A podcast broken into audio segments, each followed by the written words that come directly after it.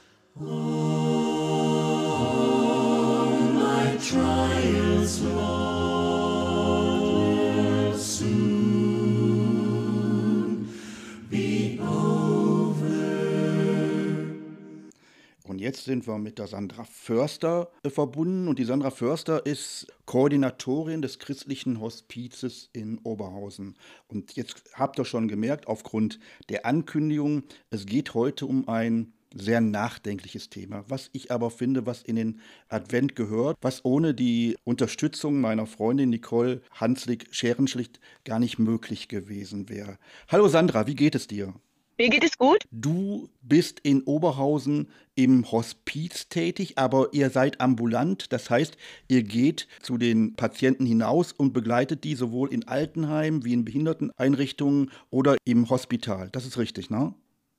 Genau, wir sind die christlichen Hospize Oberhausen und mein Bereich ist das ambulante Hospiz St. Vinzenz Palotti. Da bin ich Koordinatorin und Trauerbegleitung in meiner Funktion. Und wir gehen zu den Menschen oder zu den Bewohnern in die Einrichtungen, wo sie wohnen oder wir gehen auch ins Krankenhaus, wenn wir angefragt werden und begleiten da Menschen, die schwerkrank und sterbend sind, sich also in der letzten Lebensphase befinden.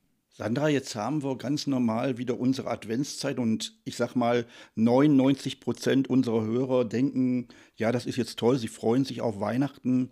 Wie verändert sich die Sicht der Dinge, wenn ich weiß, es werden meine letzten Adventstage, es wird mein letztes Weihnachten? Welche Erfahrung hast du da gemacht?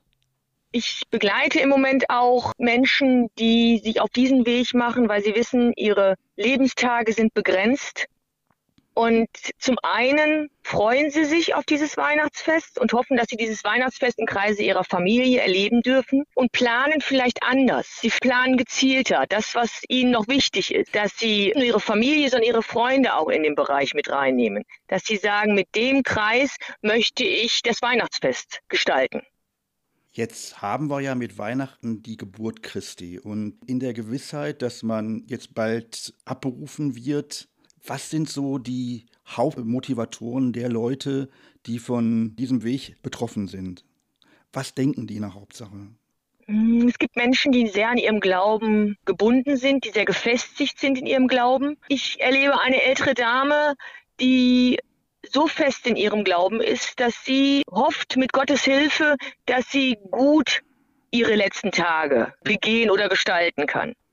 Aber ich erlebe auch Menschen, die nichts mit Kirche am Hut haben und auch nichts mit ihrem Glauben am Hut haben, die aber sagen, sie haben ihre eigene Spiritualität, wie sie mit Gott umgehen. Und ich glaube, auch das ist ein großes Thema, dass Menschen sich in der letzten Lebensphase nochmal mit ihrem Sein, mit ihrem Wesen sein oder mit ihrem jetzigen Sein nochmal auseinandersetzen. Und auch den Gedanken, was erwartet mich? Wo gehe ich hin? Ist diese letzte Bilanz, die man dann zieht, bei vielen eher positiv, dass sie sagen, ich habe ein tolles Leben gehabt? Oder erlebst du auch oft die Situation der verpassten Chancen, dass man sagt, ich hätte doch noch gerne was anderes getan? Auf jeden Fall. Es gibt Menschen, die sagen, ich hätte das und das gerne noch gemacht. Aber es gibt auch Menschen, die bewusst sagen, ich hatte eine gute Zeit und die vielleicht auch noch die Möglichkeit hatten, die frühzeitig Diagnose bekommen haben und auch noch eine, wir haben eine junge Frau begleitet, begleiten wir noch, die hat sich einen To-Do-Zettel gemacht, die wirklich bewusst gesagt hat, die und die Sachen wünsche ich mir noch. Noch eine Reise, noch mal ins Musical gehen, noch mal bewusst nach Hamburg fahren, König der Löwen anschauen. Sowas. Ja, oder bewusst nochmal eine Reise mit dem Bruder zu machen, wo nie alleine eine Reise mit dem stattgefunden hat. Um einfach nochmal eine kostbare Zeit zusammen zu verbringen. Hast du da dann auch einen sehr engen Draht zu den Leuten vom Wünschewagen? Also Thema Wünschewagen ist äh, schwerpunktmäßig eigentlich aus dem stationären Bereich dass da der Wünschewagen aktiv ist. Wir haben das eher weniger, weil wir dann in dem Verbund mit den Ehrenamtlichen, mit den Angehörigen oder Zugehörigen auch noch letzte Wünsche erfüllen können. Wenn jetzt die Leute auf den letzten Weg gehen, merkt man denen auch eine gewisse Spiritualität an, unabhängig davon, ob sie jetzt glauben oder nicht? Ja, auf jeden Fall auch in der Gestaltung ihrer letzten Lebenstage oder auch ihrer die Gestaltung der Tage nach dem Tod, sodass sie bewusst nochmal hinschauen, wie möchten Sie Ihre Bestattung gestalten, wie möchten Sie wir sagen ja immer Rauhe oder wie äh, nochmal der Wunsch nach einer Party, wenn sie verstorben sind, der dann als Aspekt auch nochmal von Freunden aufgegriffen wird, der nochmal organisiert wird, geplant wird, in Gedanken an den Verstorbenen. Da sind viele Verstorbene, die sich im Voraus schon Gedanken machen, was sie sich wünschen. Sandra, jetzt sind wir in einer Adventszeit.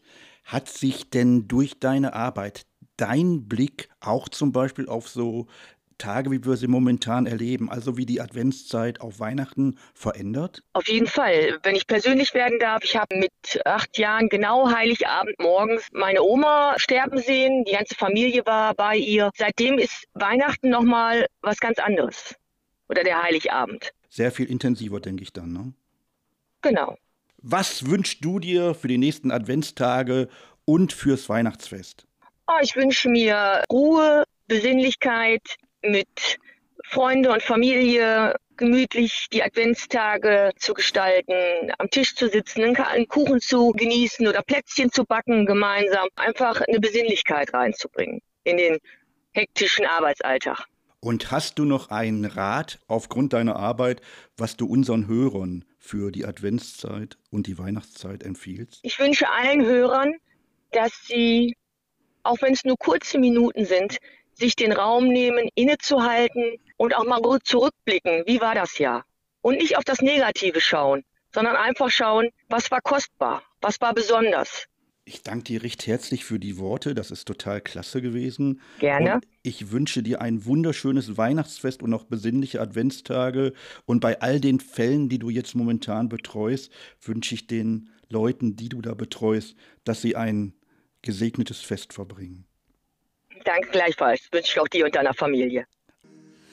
I had a little book, twas given to me,